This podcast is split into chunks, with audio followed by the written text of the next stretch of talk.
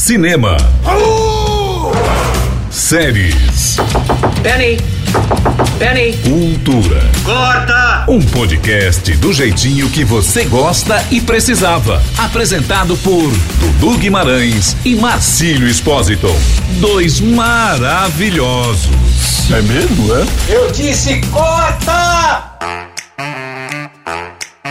Começando mais um Corta, seu podcast sobre cinema, séries, televisão e tudo do mundo do entretenimento daquele jeitinho que você gosta. Comigo, Marcílio Espósito e Dudu Guimarães. Tudo bem, Dudu? Cara, comigo mais uma semana começando bem, apesar das várias pancadas diárias que 2020 tá dando, a gente vai levando, né? Olha, tem que levar. E ó, 2020, cara, tá com um porrete na mão, né? Porque é uma atrás da outra. É pancada atrás de pancada. É pancada atrás de pancada. E assim, a gente até escolheu um tema hoje, né, Dudu? Esse episódio do Corta, que a gente vai tentar, é lógico, não levar pra uma coisa bad, né? Mas a gente sentiu muita vontade, a gente sentiu necessidade de falar sobre isso, né, Dudu? Cara, foi um fato que todo mundo, nesse momento que escuta o podcast, já sabe, é, mas que pegou todo mundo de surpresa, né, no final de semana. Na sexta pro sábado, ninguém esperava, não se falava sobre isso, acho que foi o que mais chocou também, ninguém imaginava que, que, isso, que isso fosse acontecer com esse ator, por exemplo. Nossa, É. a gente falar do assunto sem dizer o nome tá uma coisa meio programa do Ratinho, né?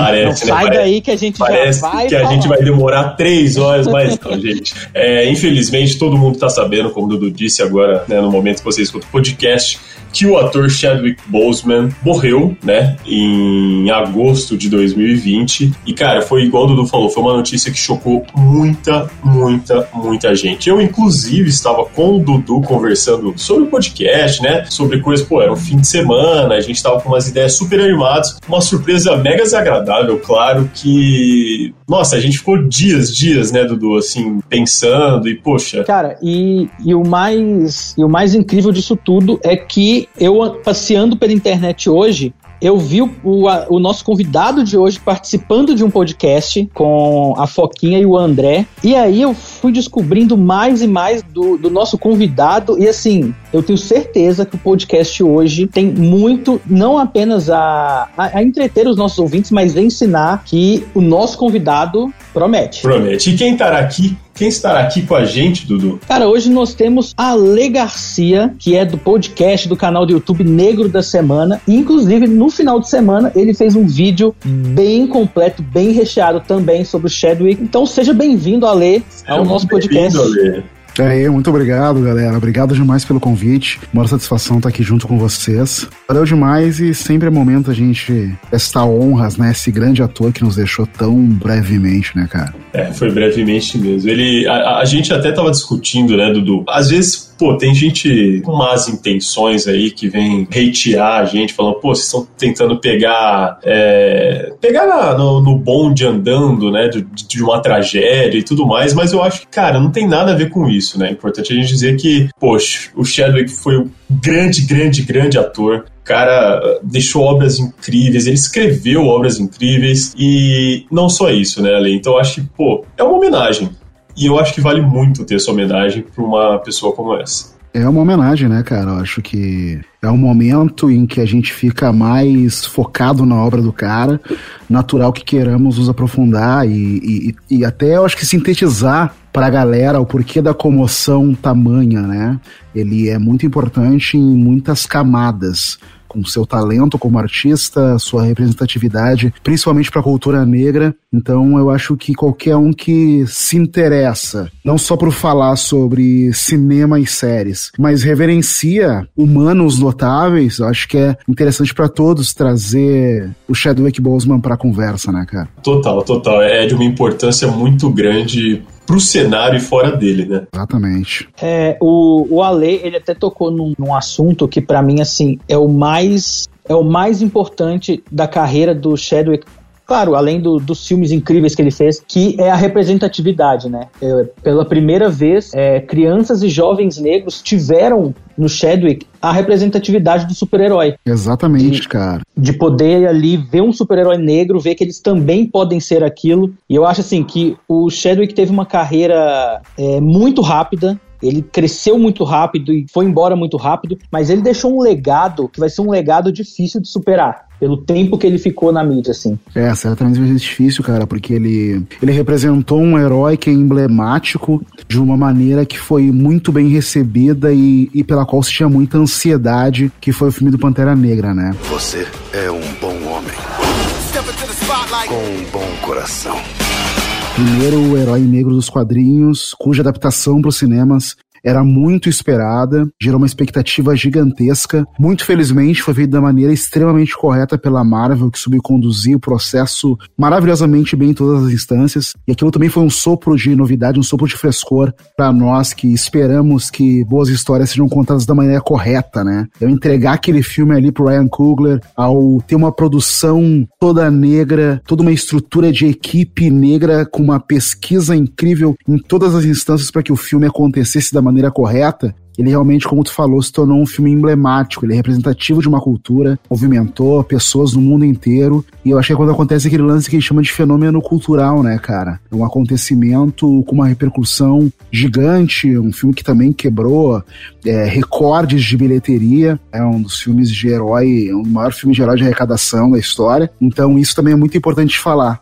E aí, quando tem um cara que é um, um ator puramente querido, tanto pelos seus quanto por aqueles que o acompanham nas telas, esse cara representa esse herói de maneira gigantesca. Tão rápida e tragicamente o cara é, é, sai do nosso meio, né? O cara deixa, é, perde a vida. Uh, a gente fica comovido sim, eu acho que tem muito que se falar a respeito dele, falar das coisas boas, relembrar a obra, valorizar, é importante, né? Engrandecer aqueles que são importantes pra gente. Verdade. E a gente está falando já de Pantera Negra, né? Além de todo, todo esse peso cultural que o filme traz, né? É, sendo ainda mais né, um filme de super-herói, que às vezes é banalizado por muita gente e tudo mais. O filme mesmo, o filme recebeu sete indicações ao Oscar, né? Sete indicações, é... levou três, se não me engano. Levou três, inclusive de melhor filme, né, Ale? Que, pô, é. a gente sabe que filmes de super-herói é, é, muito difícil pegar um é. Oscar de melhor filme, pegar uma indicação indicação de Oscar de melhor filme, mas não, Pantera, Pantera Negra tava lá com aquele elenco lindo, pesadíssimo, faz, marcando a presença deles. E, cara, sete indicações ao Oscar também é um filme muito, muito incrível, né? Mas nós sabíamos que nós tínhamos algo especial, que nós queríamos oferecer ao mundo, que nós poderíamos ser seres humanos completos nos papéis que interpretamos, que nós poderíamos criar um mundo que exemplificasse o mundo que nós queremos ver. É demais, cara. O filme consegue a consagração de público e de crítica, né, cara? Consegue o prato completo ali. Então, isso é mais motivo ainda para se falar tão bem dele. É um filme que serve para a indústria tornar ainda mais séria a conversa sobre filmes de herói, com tramas mais densas. Isso é bom para todo mundo, assim, né? A plateia tem um, um, blockbuster pela qual ela se sente extremamente agraciada e a indústria os executivos têm um filme que lucra bilhões e bilhões de dólares. Então, todo mundo sai muito feliz disso, né? Exato. Você falou de algo que eu, que eu sempre fico refletindo, assim, Ale, eu não, não sei o que você ou Dudu acham disso, mas, assim, é, filmes que retratam, é, que tem uma referência negra, né, que retrata um povo ou algo do tipo, assim, às vezes, ele, quase sem, na maioria, né, eles são muito pesados, né, cara? É, a história, lógico, do, dos negros é muito pesada, é uma história, pô, todo mundo sabe que é uma história sofrida, é algo muito sério, precisa mesmo ser retratado, e muitos filmes retratam isso de forma muito fiel, que é muito legal, que é muito importante. E Pantera Negra veio também enaltecer essa cultura, enaltecer o negro, enaltecer o Wakanda, mesmo que fictícia ali, de um jeito alegre, podemos dizer, né? É um jeito empoderador, né, cara? Exato, empoderador, empoderador, essa é a palavra. É, isso que tu falou faz muito sentido. Até falei sobre isso no vídeo, cara, que é uma grande questão que os filmes negros, uh, durante muito tempo, foram produzidos como se fossem para uma plateia e para um nicho exclusivamente negros, né? Aí, nesse sentido, eles acabam repetindo uma série de clichês e situações que vão se perpetuando, perpetuando imagens do negro no cinema. Inclusive tem essas falas do, do Chadwick, e eu falo também desse cuidado imenso que ele teve com a carreira dele de poder fazer escolhas de papéis que potencializassem a figura dos negros no cinema não as diminuíssem as estereotipassem. Parecia que ele estava realmente interessado em fazer um legado. E eu não duvido, acho que ele teve isso muito consciente a partir de 2016, quando ele foi diagnosticado, né? Então ele fez escolhas somente de grandes figuras e grandes papéis que potencializariam a cultura negra. Então ele é parte desse movimento e com o filme Pantera Negra se tornou ainda mais intenso, né? Porque foi um filme que deixou muito claro que não é preciso sectorizar essa coisa de produção de filmes negros por uma plateia negra, como muito se fez nos anos 70 com a Black Exploitation, né? Então são filmes que conseguem reunir um grande público universal. Filme protagonizado por negros com uma história negra muito poderosa, mas com apelo comercial gigantesco, uma trama profunda e humana e que serve para isso, para juntar pessoas de todos os tipos, né, cara? Tem uma fala dele que ele fala que não importa se uma pessoa branca estiver olhando o filme e conseguir ver no, no, no Pantera Negra um herói semelhante ao herói que cada pessoa tem dentro de si, ele vai estar tá se sentindo muito feliz com isso. É isso. Então é poderoso, né? Cultua a negritude, nossas origens africanas. Só que ele é mais do que isso, né, cara? É um filme muito forte em, em símbolo para ser visto por todas as pessoas, realmente. Muito legal. O Ale falou de, de 2016, né, Dudu? Porque também, caso você nos escute e não saiba, ele travava uma luta muito séria, né, Dudu? Ele, ele foi diagnosticado, né, com o câncer do, de cólon. E, cara, o que mais me espanta nisso é a energia que ele manteve para fazer fazer essa quantidade de filmes e produções enquanto lutava contra um câncer. Ele não parou, ele fazia sessões de tratamento ao mesmo tempo em que ele estava gravando três filmes Marvel. Ele gravou é, pra Netflix, que ainda não foi ao ar, teve o com Spike Lee. Então você fala, caraca, como ele e... conseguiu? É, cara, e são filmes que a gente, a gente, a gente sabe de alguns atores, né, que, que, que estão doentes em meio a produções, mas tu soma isso o fato de serem filmes muito físicos, filmes da Marvel que os caras são heróis e que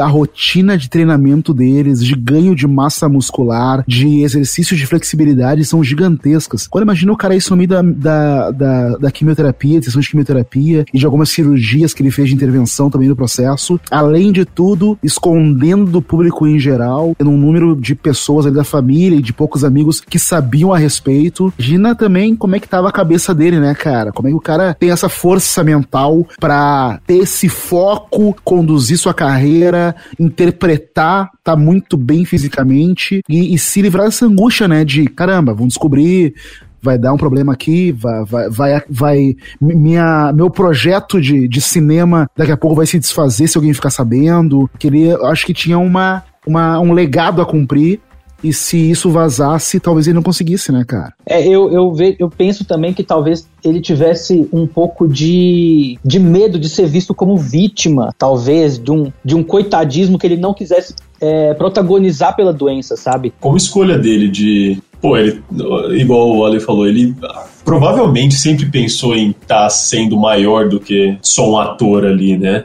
E às vezes essa escolha de não, não ter esse vitimismo e tal, e transparência. Porque assim, ele também. A, a, gente sabe, tem várias matérias que, pô, o Chadwick ia visitar crianças em hospitais, ele fez uma ação com uma criança que estava em estado terminal para ela conseguir ver o filme, né? É, então, além dessa rotina doida e tal, e cara, premiere de filme antes de lançamento, os caras não param, não param. É de um lugar pro outro, entrevista atrás de entrevista e mantendo o físico, como vocês disseram. Sim, imagina se essa notícia fosse um fato, o quanto isso seria o assunto morte de todas as entrevistas que ele, que ele desse. Vamos chegar nesse lugar ideal que nós sabemos que é impossível. Eu já acho bastante curioso que uma indústria gigantesca como a Marvel não, não, não sei se é uma coisa comum deles, ou foi uma exceção nesse caso, mas que não entrem na coisa dos de exames médicos extremamente meticulosos dos seus atores, que eles fazem uns seguros de vidas milionários para esses caras e assinam contrato para quatro, cinco filmes. Mas vamos chegar nesse cenário ideal utópico em que eles soubessem disso, ele, tá, estivesse assegurando eles, não, vamos, vamos tocar ficha, vamos fazer os filmes, e, e isso fosse comunicado de maneira geral. Ele ia para uma entrevista para falar sobre Pantera Negra ou sobre qualquer outro filme, é. as as perguntas iam só e ficar em cima disso. Mas como tu faz essa condição, como é que tu tá fazendo tua carreira estando nessa condição, ia ser só isso, cara. Então acho que essa escolha de ele não virar este assunto, isso também, como disse o Dudu, acho que é um fato consciente e muito inteligente, assim, né, cara? É, ele, ele recentemente, ele deu uma. Recentemente não, na época do SAG Awards, é, tem um discurso muito forte dele, e eu queria aproveitar aqui para até deixar uma pergunta pro Alê. Ele meio que rouba as, as falas de Nina Simone, né? De ser jovem, talentoso e negro. To be young, gifted and black. E ele fala que assim, você sabe que você é jovem, talentoso e negro, mas ao mesmo tempo as pessoas, o mercado, ele não te dá um lugar para você se apresentar. Uhum. Eu queria saber do Ale, assim, como uma pessoa que, que vivencia, estuda e produz conteúdo sobre a cultura negra, principalmente no audiovisual, é, se você vê, se você já começa a ver alguma mudança depois do Pantera Negra, ou você acha que foi um, um tiro no escuro do Pantera e ainda tá muito lento, ainda não tem uma mudança efetiva. Cara, a gente sempre acha que uma- um, um novo momento está começando, né? A gente vê grandes acontecimentos como a chegada do filme como Pantera Negra e tu pensa, não, um grande momento está acontecendo, a partir de agora tudo vai ser diferente. Pantera Negra foi um momento como esse, mas um momento que serviu para uma indústria madura, para uma produtora madura como a Marvel, ver que ali há realmente um potencial comercial que no fim das contas é o que interessa para eles. Então, para eles é natural fazer bem feito, trazer heróis negros e dar continuidade pra isso, né? Trazer lá o cara que vai ser o sucessor do Capitão América, que é o Falcão, que é um ator negro também. Tem os vários atores ali que fazem, a,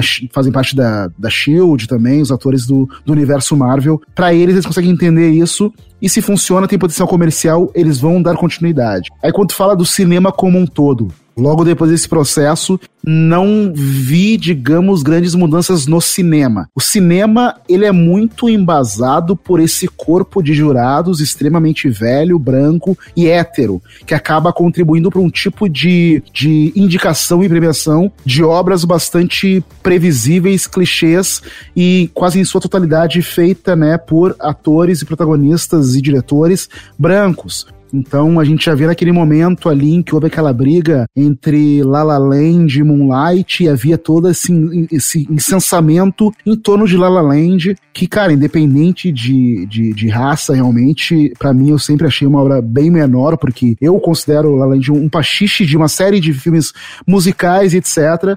E a profundidade de um filme como Moonlight é algo gigantesco. Felizmente ele ganhou, mas mesmo tendo ganhado, é um filme que continua sendo é, sofrendo muita crítica e pessoas questionando a sua validade, a sua potência, etc. Depois a gente tem filmes como Green Book, que fazem aquela coisa de perpetuação do branco salvador, e a indústria acaba trazendo o negro sempre nessa figura, sempre ter alguém de apoio, tem Estrelas Além do Tempo também, que acaba deturpando uma história real de três mulheres que foram gigantescas da NASA, mas botam lá um personagem que nem existiu, que é o personagem do Kevin Costner, que é um branco que também chega pra salvá-las e fazer com que elas façam parte daquele processo. No cinema, cara, eu acho que a gente tá muito, muito lento nesse processo ainda, de maneira geral, agora não falando só de filmes de herói. O cinema com suas produções, pra mim, continua insistindo em alguns clichês e nessa subestimação das formas de narrar com negros.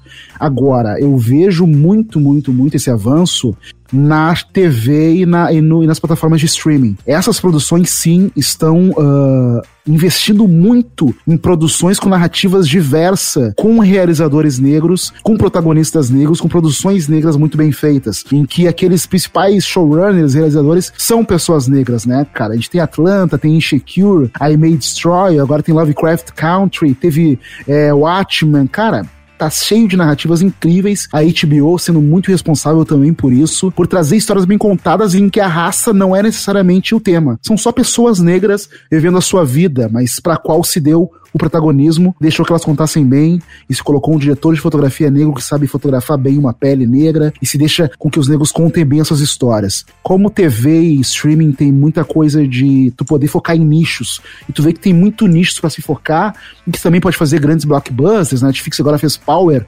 também com, com Jamie Foxx, a Dominica Fishback também como dois grandes protagonistas negros. Então é, é- é- são plataformas que estão vendo que dá pra fazer certo, sabe? Mas agora o cinema tem esse componente de ter esse corpo humano de jurados que impede isso. Já Netflix, HBO, Prime tá colocando inclusive nas suas direções pessoas negras que decidem fazer bem feito. É tan- tanto que, né, Ale, o- os filmes do Chadwick Boseman, para quem se interessa em conhecer mais da obra dele, que claramente, obviamente, não foi só o Pantera Negra, a maioria deles a gente consegue ver nos serviços de streaming, né? Não são É. filmes que, pô, passou, passaram na TV aberta, por exemplo, jamais. É, não, não são filmes que têm um, um acesso de alguma outra forma, a não ser nas plataformas de, de streaming. Google Play, Apple TV, Amazon, Netflix. Então, assim, é bom ver esse cenário, né? Nesses serviços, né? Porque, como você disse, tem, tem trabalhos incríveis, né, cara? É, cara, é bom, é fundamental ver, né? E é uma coisa lógica demais, né? É uma indústria movida a dinheiro, como, né? Qualquer coisa na sociedade capitalista.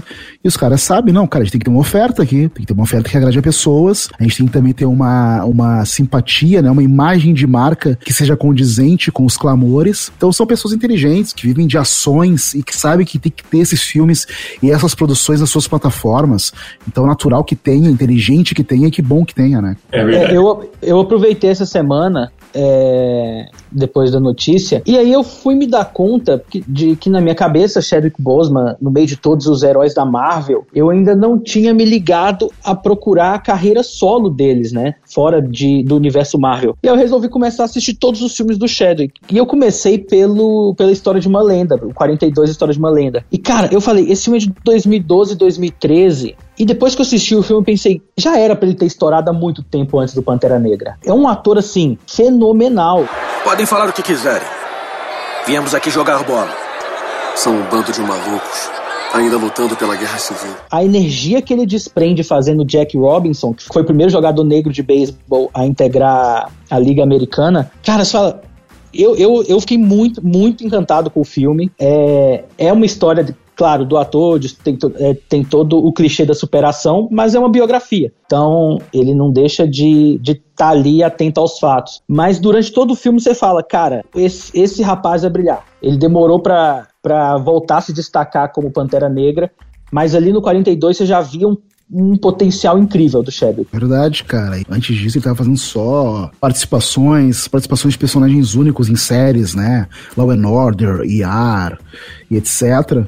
Foi ali, dois, tanto com, o, com a história de uma lenda, 2013, e logo em seguida com 2014, foi essa dupla de filmes. 2014 ele fez Get On Up, né? Que ele interpretou o James Brown. Quer dizer, logo em seguida ele faz uma outra biografia também. Foram esses dois filmes os responsáveis por ele receber essa ligação do é, Kevin Feige, convidando ele pra ser o Pantera Negra, né? Que ele vai É. fazer depois de 2016. Primeiro, acho que ele aparece primeiro no Capitão América Guerra Civil. Mas foi ali, cara, os caras falaram: não, esse cara tem o componente necessário. Até falei lá no vídeo, coloquei uma fala do Kevin, o Kevin Feige fala que Parece clichê falar isso, mas não havia mais ninguém que eles pensassem para aquele papel além dele. Ele era o cara, tá ligado? Então foram esses dois grandes filmes, os primeiros chamados grandes filmes de Hollywood, que já que já levaram a ele ser notado, pastor, dois grandes filmes, mas realmente antes ele, ele padeceu naquela, naquele circuito do ator, né, conseguir pequenos papéis e se, se, se fortalecer na indústria, e pelo que me parece da fala dele, talvez tenha muito a ver com papéis que ele negou, porque ele falou, claro, no início da carreira dele,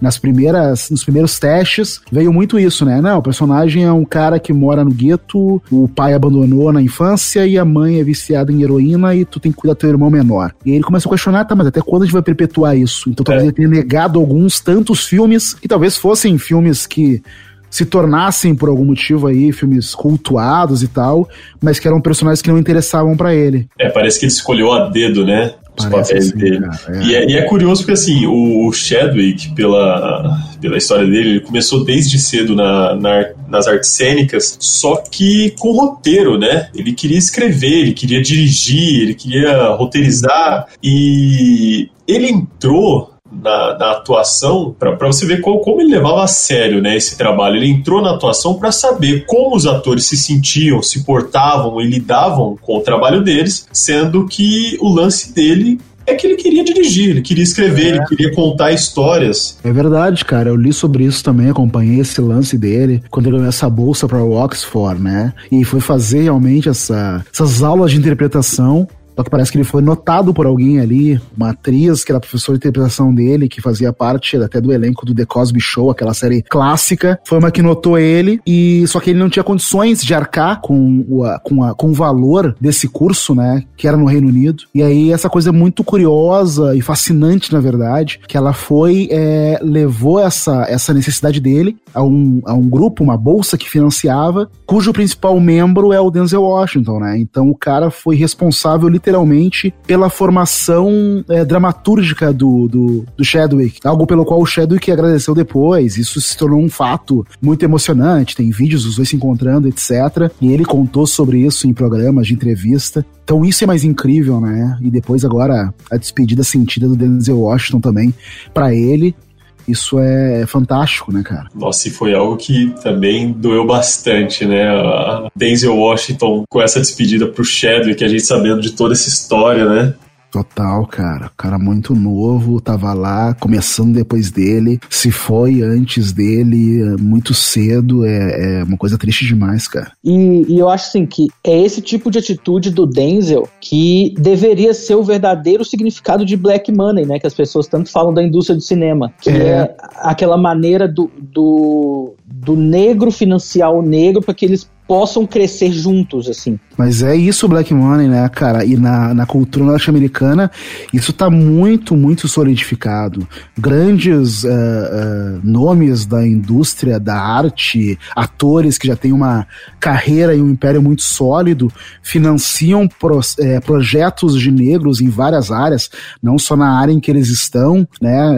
Enfim, nomes como o próprio Denzel Washington, mas o Jay-Z e a Beyoncé são outros dois uh, figurões notáveis por isso. Tem inclusive agora Uh, saiu um clipe, aliás, não é, não é, é, é com Jay-Z, se não me engano. Caramba, esqueci, acabei de esquecer o nome, depois eu vou, eu vou atrás aqui e já me lembro. Que celebra esse investimento dos negros nos negócios de negros. Então mostra uma série de empreendedores negros diversos que foram auxiliados por negros já consagrados, Jay-Z investe em tudo, cara. Cafeteria, atores, músicos negros, movimenta comunidades, financia escolas. Então eles sabem que é preciso fazer essa máquina girar para que os negros possam ascender, né, por conta própria. Isso é incrível, isso lá é uma coisa muito, muito madura algo que a gente no Brasil vem buscando fazer também cada vez mais, à medida em que nós negros vamos chegando a lugares de destaque. Então, a, a, já, já há essa pauta muito clara, assim.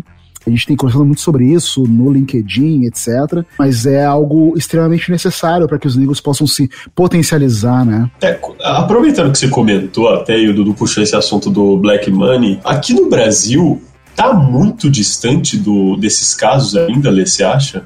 Em relação ao quê? Se, desse, desse tipo de apoio, desse tipo de financiamento, de, de acreditar é, um no outro e. Igual o Denzel próprio fez com, com Chadwick. Cara, na indústria comum na, nos diversas outras áreas de negócio, eh, na área de tecnologia, terceiro setor, prestação de serviços, isso começa a andar de uma maneira mais intensa, porque são executivos, pessoas que estão ali com seus diferentes iniciativas de trabalho.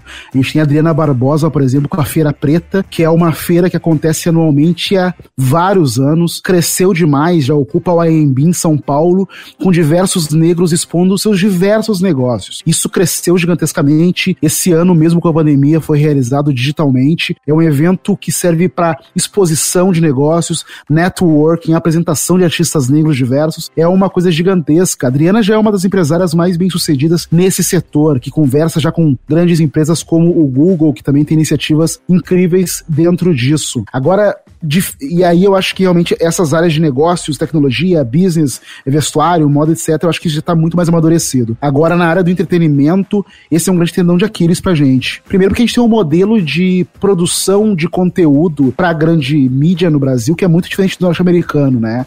Lá a gente tem muito claro essa coisa das produtoras independentes que produzem para as grandes emissoras ou grandes plataformas. Aqui no Brasil, isso recém começa a engatinhar porque a gente teve sempre esse monopólio né, das uh, emissoras produzindo seus próprios conteúdos. Então tem uma série de TV brasileira para TV aberta, a Globo faz a sua, a Bandeirantes, digamos, faz a sua, o SBT faz a sua. Agora, cara, muito recentemente, com a internet, plataforma de streaming que as, suas, as próprias emissoras constroem as suas e também as plataformas internacionais apostando na compra de conteúdo de diversas nacionalidades, porque eles sabem que eles têm que atender um jogo territorial então, nesse momento, as produtoras estão crescendo muito produzindo seus materiais e oferecendo diretamente para essas plataformas, inclusive para a Globoplay. Agora mesmo estive envolvido com a Globoplay com um projeto que tem, que já vai entrar na segunda temporada, que chama A Divisão, que é uma série sobre a onda de sequestros que teve no Rio de Janeiro na década de 90, e ela é produzida por uma divisão é, de audiovisual do Afro Reggae, que é esse grupo cultural, né, e de ações sociais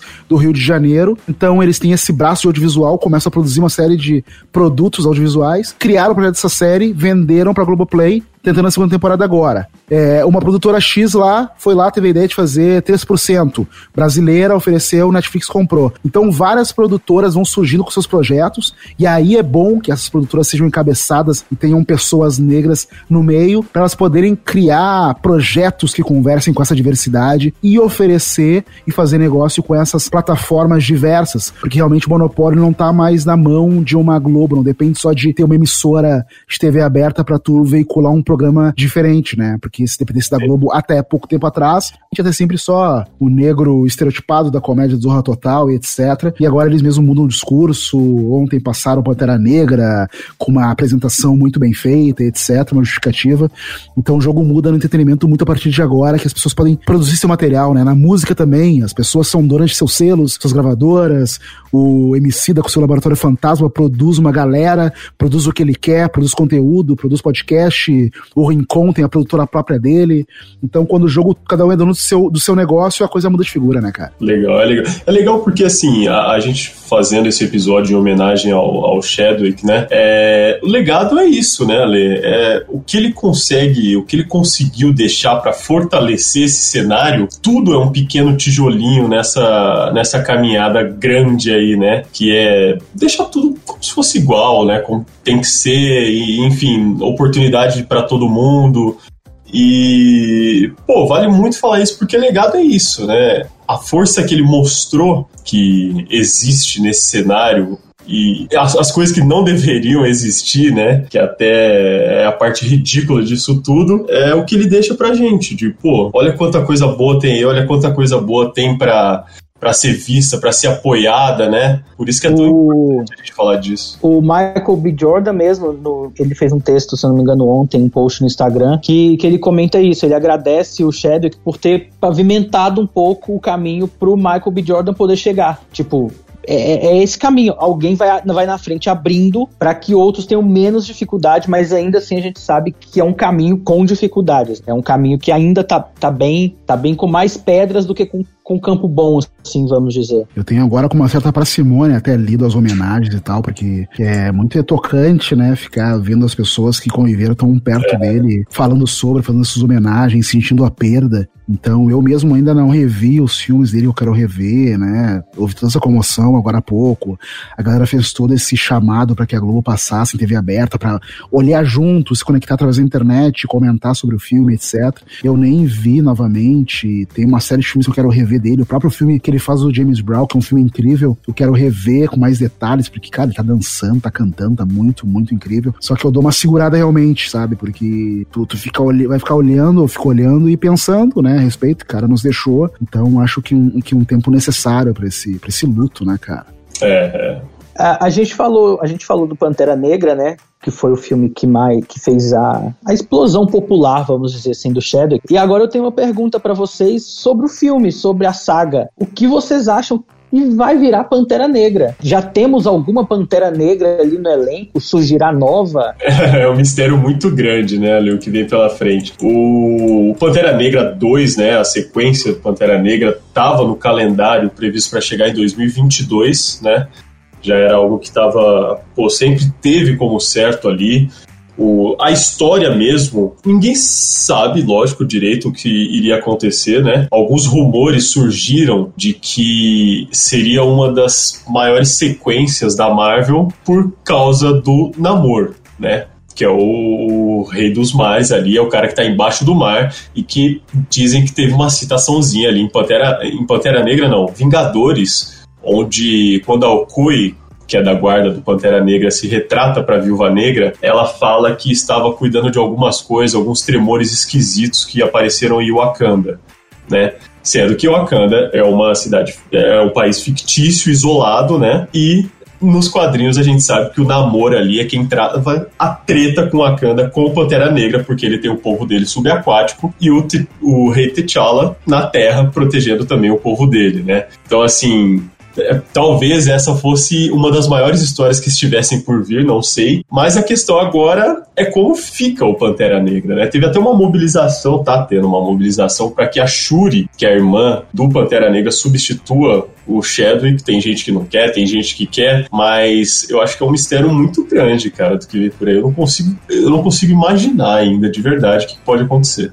Pois é, eu também não, cara. É muito louco porque já houve essa mobilização, uma galera pedindo para que não se coloque nenhum outro ator no lugar, para fazer nenhuma substituição direta.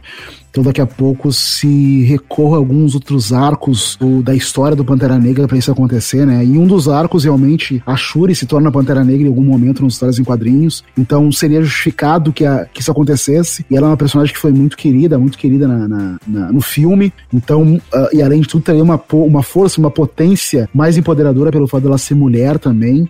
Me parece a coisa mais natural e mais agradável de se fazer. Mas eu não sei o que, vai ser realmente também não saberia o que ia acontecer antes, porque já tinha esse lance de que, não sei se é um rumor, uma verdade, de que na verdade o Chadwick não tinha mais contrato com a Marvel para esse novo filme, que ele tinha feito, acho que para quatro filmes, que tinha encerrado até o último Vingador, e que ele teria dito que ele não pretendia mais a continuidade, não sei se já pensando nisso, na falta de condição física de talvez poder exercer, mas já havia, parece que esse indício de que ele não, não queria continuar. Então vai ser difícil largar o filão, obviamente, não vão se desfazer dessa franquia tão cedo, mas vão ter que encontrar uma justificativa muito, muito interessante para fazer uma continuação, né, cara? Esse poço sem fundo da internet, né, eu já cheguei a ler até que a Shuri seria a substituta do Homem de Ferro, que o fato dela herdar toda, não herdar, né, dela ser um, um, um, tão inteligente quanto o Homem de Ferro, ter todo acesso à tecnologia, ser criadora de armas, ela cria é, as armaduras, os, os truques todos. Então, eu já cheguei a ler, não, obviamente não era nenhuma fonte confiável, eram boatos de internet, mas que a Shuri poderia ser a substituta do Homem de Ferro, então a Okoye talvez entraria como a, a nova detentora dos poderes do Pantera Negra, né? Não dando o nome do Pantera Negra, mas uhum. adquirindo todo o poder. Então, assim, é um, é um campo aberto que a Marvel tem e que ela precisa explorar da maneira mais inteligente possível, porque ela pode fazer a melhor sequência de todas, como um passo errado pode deixar todo mundo meio desapontado, né? O que pode é, acontecer. É, ficou um peso grande nas costas. O bom, o bom, né, é que assim, o Pantera Negra deixou uma marca muito grande, né? Igual a gente já comentou bastante, e o Pantera Negra é um manto, né? Então, assim, ele pode ser assumido, até porque o Pantera Negra, antes do Chadwick T'Challa, era o pai dele, que era o T'Chaka, né? E ele disputou por esse manto, né, de Pantera Negra. Ele disputou com o personagem do, do Michael B. Jordan. É e, verdade, cara. Então, assim, tem essa possibilidade grande mesmo de como eles podem trabalhar isso, né, de como vai ser isso, e de como também eles vão explicar, talvez, o sumiço do T'Challa, né? que também é algo a se pensar bastante, né? Algo bem curioso que pode, que pode na verdade determinar o que vem pela frente no universo Marvel, né? Porque sumir o Rei T'Challa, que foi algo tão importante e foi o cara que, pô, ele sempre teve ali protegendo o povo dele e ele abriu as portas da de Wakanda para receber os heróis e lutarem contra aquela merda toda que aconteceu em Vingadores, né? Então assim, a, a, o sumiço dele com certeza vai ser algo muito impactante que pode ser a outra grande ameaça do universo cinematográfico da Marvel. É, essa conexão, na verdade, eu acho que é o grande, o grande problema a se resolver, né? Como fazer transição. Certamente, se criar uma história interessante e justificável, talvez nem seja a missão mais espinhosa, né, cara? Mas criar essa transição com o sumiço do T'Challa é que é o grande desafio que os caras vão ter, na verdade. Com certeza. E antes da gente chegar aqui para a parte final do, do nosso podcast, que ele é bem rapidinho, é, eu queria te fazer uma pergunta e te deixar livre para responder o que quiser, pode ser longo, pode ser curto, sobre nosso tema do dia, que é o Chadwick Boseman. Por que ele fez história? Qual que seria a sua resposta para a pergunta? Cara, para mim por dois motivos e fica mais claro ainda quando eu tenho acesso hoje por buscar os diversos discursos deles, dele em várias ocasiões. Uh, ah, para mim, ele fez história principalmente porque ele deixou claro a escolha consciente por papéis que empoderassem os negros. Então, realmente, ele fez três biografias e as três biografias foram de caras gigantesco, né? Ele fez o Jack Robinson, fez o James Brown, fez o Thurgood Marshall, primeiro juiz negro da Suprema Corte dos Estados Unidos.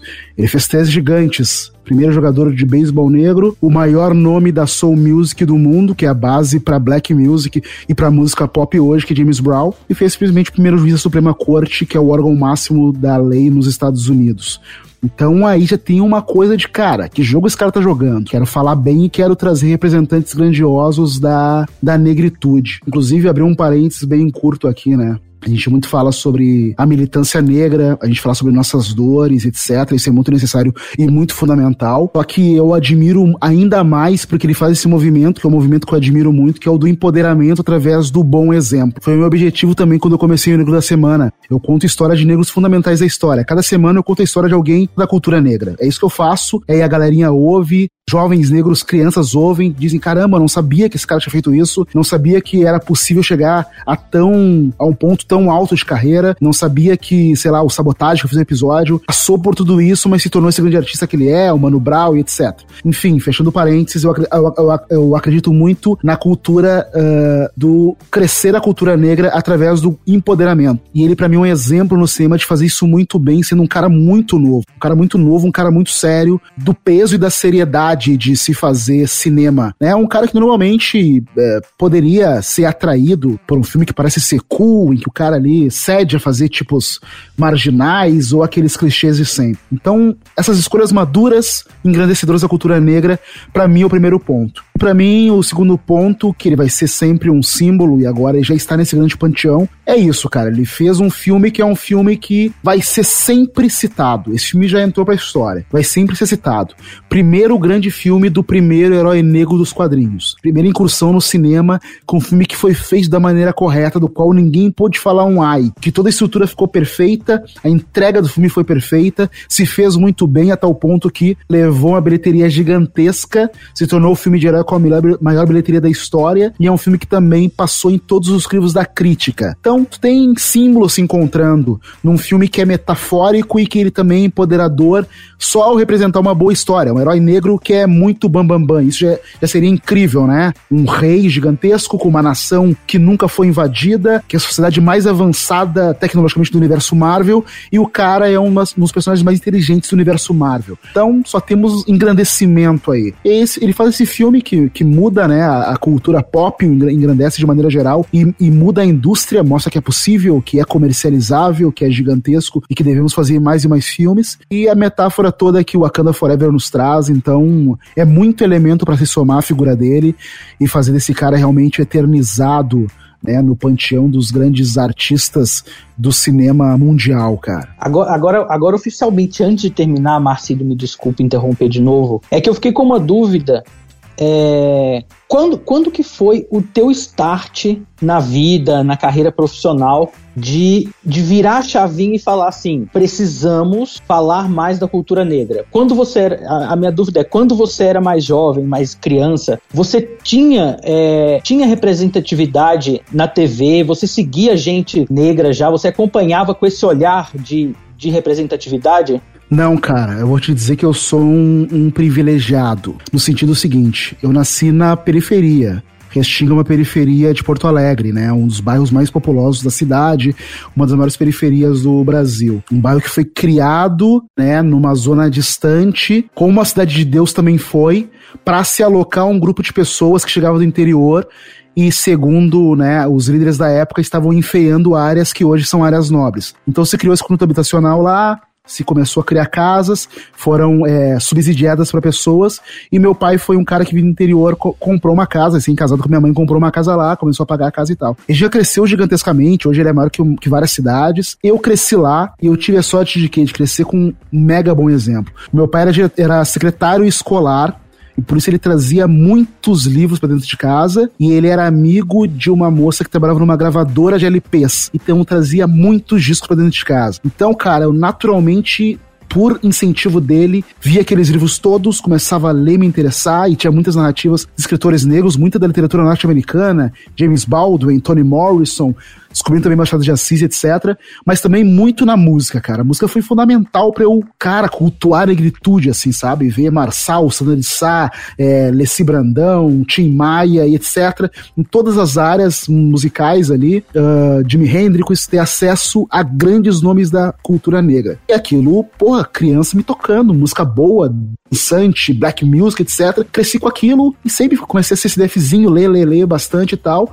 Então, cultura negra se, se fortaleceu pra também naturalmente fiquei muito fortalecido com isso. E meu pai sempre me falou o seguinte, cara, o negro tem que ser duas vezes melhor, é uma coisa que ele sempre me trouxe. Então, cara, sempre Nossa, fui tentar buscar, é, é uma coisa que a gente sofre constantemente e que nos faz sempre querer buscar essa excelência, né? Porque é, é aquela coisa do não basta ser é, jovem, talentoso e, e, e belo e tal. A gente tem que, além disso, buscar de alguma outra maneira se inserir, né?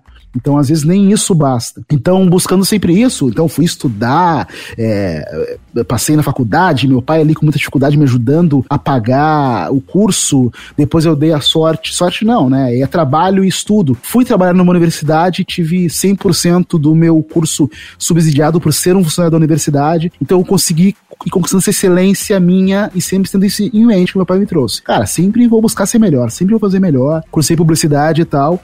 E aí a cultura negra sempre vendo mais e mais coisas e me maravilhando com isso. Sempre gostei de escrever, fui me formar em redação publicitária, então eu sempre escrevi ficção, sou romancista, tenho é, livros publicados, e sempre que a cultura negra está cercando isso. Falar de essa estrutura de como é crescer numa periferia, como é ser um negro, então isso permeou sempre a minha literatura. Em determinado momento, cresci mais, é, casei, tive filho. Quando meu filho estava com 6, 7 anos, eu comecei a ver uma coisa que é muito louca, cara, porque era 2014, sei lá, internet já bombando no Brasil, meu filho pequeno, mas eu fazendo pesquisas diversas e trabalho em agência publicitária há muito tempo.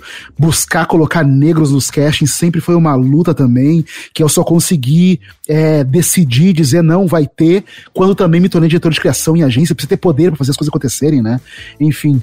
Uh, e aí eu, meu filho pequeno, e eu procurando na internet, história de tal, quero queria saber história de algum artista negro, alguma coisa assim. Cara, eu sempre ia nos blogs meio moquifo, num sites meio toscos e tal, no Brasil, assim, sabe? Uns blogs falando, pô, quero ver a história do Jimi, do Jimi Hendrix, quero conhecer a história mais do James Brown. Aí uns blogs meio tosco, assim, e quando tu vai procurar, né, na, na língua inglesa, fazer uma busca em inglês, um monte de sites gigante, muito bem estruturado, com biografias de gente pra caramba, e mesmo mesmo quando eu procurava artistas brasileiros, em poucos lugares, se é um cantor mais conceituado, ele tá lá na biblioteca do Itaú Cultural, no dicionário, no dicionário Cravo Aibim, tá na Wikipedia, mas é isso, cara. Eu comecei, cara, olha quanta gente gigante que não se sabe a respeito deles. E, e, e, mesmo pessoas que não são do meio artístico. Comecei a, nessa minha busca, me dar conta ali. Eu descobri que o ar-condicionado foi inventado por uma pessoa negra, o microfone, o elevador, o aparelho de raio-x. E eu, cara, ninguém sabe disso. Essas conquistas nossas estão sendo roubadas. E eu comecei a pensar, cara, que história meu filho vai ouvir sobre pessoas como nós? Então, meu filho foi o start master, assim. Aí somou de naquele momento meu filho crescendo. Eu, cara, tem que essas histórias de uma maneira potente que chega uma galera, tá ligado? E aí eu comecei também naquele momento, eu tava ouvindo muito, muito podcast. E eu, cara, isso é uma mídia boa, potente, que chega a uma galera e que eu consigo fazer sozinho. E eu vou unir paixões. Gosto de escrever, vou conseguir fazer roteiros bons. Adoro cultura negra, vou procurar gente muito boa para contar as histórias dela. Mexo razoavelmente em programa de edição, vou conseguir gravar e editar ali e vou subir nas plataformas, cara. Eu queria fazer um negócio que eu pudesse fazer sozinho, né? Sabia que no começo o YouTube seria difícil, ter que conseguir editor, câmera e papapá, e aí preocupar com estética, eu começar com um podcast. Cara, e comecei assim, quatro meses, o negócio recebeu, chegou ao coração de tantas, gente, tantas pessoas de uma maneira que eu não imaginava, assim. Pessoas que se agraciaram e que ficaram felizes com aquilo. Esses jovens, como eu falei no início, que se deram conta, cara, essa pessoa aqui, Elza Soares, não conhecia essa história dela. Cara, a mulher perdeu três filhos, cara, uma coisa absurda. A mulher venceu no meio de uma desgraça do inferno, perdeu o marido, o Cartola atropelou a mãe dela e a mulher venceu. Cara, cada história incrível. E eu, contando as histórias, comecei a, a, a sensibilizar pessoas jovens e pessoas mais velhas negros mais velhos que também, cara, eu ouvi esse sambista, não conhecia essa história toda dele, não sei o que e tal. Foi maravilhoso. E com quatro meses, mais uma, uma, uma, uma comprovação de que minha, minha saga estava indo bem. E o Pix me chamou para participar do Creators Boost, né? Um programa de aceleração de criadores de conteúdo. Então, me justificaram. O projeto tem um, um, propósito muito claro, potencial comercial, chega uma galera, só me dando indício que a coisa estava indo muito bem, cara. E lá eu passei uma semana aprendendo a ser um criador de conteúdo, a trazer mais uh, relação de marcas para dentro, fazer proposta comercial, precificar e etc e encontrei lá com criadores de conteúdos negros que estavam no YouTube, cara. Nathalie Neri, por exemplo, a Foquinha também, vieram e me disseram, cara, teu conteúdo tem que se expandir, tu tem histórias que são muito imagéticas, vai vai pro YouTube, vai pro YouTube uma hora. E eu comecei a ficar com essa pulguinha, né? Pô, esse nego da semana pode ser uma plataforma. E eu saí de São Paulo, eu morei em São Paulo um tempo atrás, mas estava lá, depois voltei a Porto Alegre, e eu passei esse tempo em São Paulo no Critters Boost, e também saí de lá, voltei a Porto Alegre já com um contrato com a Half Def, que é a maior network de podcasts. Então, cara, tudo crescendo, eu pensei, cara, vou investir nisso. Voltei para cá, já me articulei, comecei o canal no YouTube, cara, e aí se juntou tudo, cara. E aí, Instagram forte também, e hoje é o que eu faço, e eu sinto muito prazer em dizer isso, que eu falo de cultura negra em todas as plataformas possíveis. O meu próximo romance que eu vou publicar no que vem é sobre uma história, né, uma história de um personagem negro. Eu faço, falo sobre negritude no Instagram, falo sobre negritude no YouTube, no podcast. Agora eu vou fazer um podcast que foi contratado sobre a história da black music desde os Estados Unidos até pro Brasil. Então é sobre isso que eu falo e é um, uma paixão potencializar tanto acontecimento, tantas pessoas incríveis da cultura negra, cara. Então, esses foram os starts, basicamente, né, meu? Que história, né, Dudu? Que história, hein? Parabéns mesmo, assim, mesmo, mesmo, mesmo. Tanto pelo conteúdo, tanto por sua persistência, né, cara? Porque isso exige persistência, disciplina, né? Muito. É, levar a sério. Cara, que história incrível, de verdade. Obrigado, obrigado demais, cara. Obrigado por esse espaço aqui de vocês, de verdade, cara. Cada uh, aparição que eu faço em outros lugares, em outras plataformas, outros podcasts, cara, isso me deixa muito feliz é, faça com que o público me conheça, faça com que outras pessoas ouçam as histórias e que deixe de ser, não, não, é importante deixar muito claro isso, que não é conteúdo nichado, eu não tô falando só para os iniciados, obviamente que eu fico maravilhado que os negros estão escutando essas histórias e ficando muito felizes com isso, mas são histórias que, que merecem ser ouvidas por todos, né, cara? A gente tá ouvindo sobre tantas pessoas, a gente ouve na escola tantas pessoas e tantas outras a gente nem sabe, né, cara? Uma galera até hoje não sabe que o Machado de Assis é negro porque não se contou isso na escola, uma campanha publicitária publicitária, meu, acho que há quatro anos atrás, recuperou fotos deles, dele recoloriu e mostrou o seu real tom de pele, porque é tudo preto e branco. Então são coisas que hoje as pessoas ainda não sabem, então eu quero chegar a muitos públicos. Felizmente tô chegando, cara, através de vocês, de estar tá junto com a Foquinha e com o André também no Donos da Razão, estão crescendo em público, pessoas diversas que vêm e ouvem. Cara, que legal as histórias, que legal falar de empoderamento, que legal conhecer mais a história dessas pessoas. Então, obrigado demais por estar aqui mesmo, caras. Cara, isso é total reflexo do seu trabalho ali, né, Dudu? É, é algo que realmente a gente sentiu necessidade de passar e acho que se a gente pode um pouco parafrasear, foi o Kevin Feige que falou, não sei se tinha pessoa melhor para tá aqui falando desse. Exatamente. Valeu demais, meu. Foi muito legal. Olha aí, Dudu. Bom, vamos ficando por aqui. Já já o Vitor vai bater aqui nessa porta. A gente queria agradecer mesmo você, Ale. Você falou aí bastante do seu trabalho, mas quem quiser mesmo ir lá dar uma olhadinha e tal, como que ela deve procurar no YouTube, no Instagram? Beleza, obrigado demais. São três caminhos, cara. É Ale Garcia no Instagram e no Twitter. Negro da Semana no Instagram e no Twitter e youtube.com barra Negro da Semana. Quando você acha o Negro da Semana ou eu, também tá tudo marcado lá, os links, você vai chegar a todas as plataformas e se você quiser chegar nas plataformas para ouvir o podcast, tá em todas. Busca lá Negro da Semana, tem mais de 30 episódios de todo tipo lá para ouvir, tanto histórias sobre os negros e suas histórias todas, quanto entrevistas com personalidades contemporâneas também.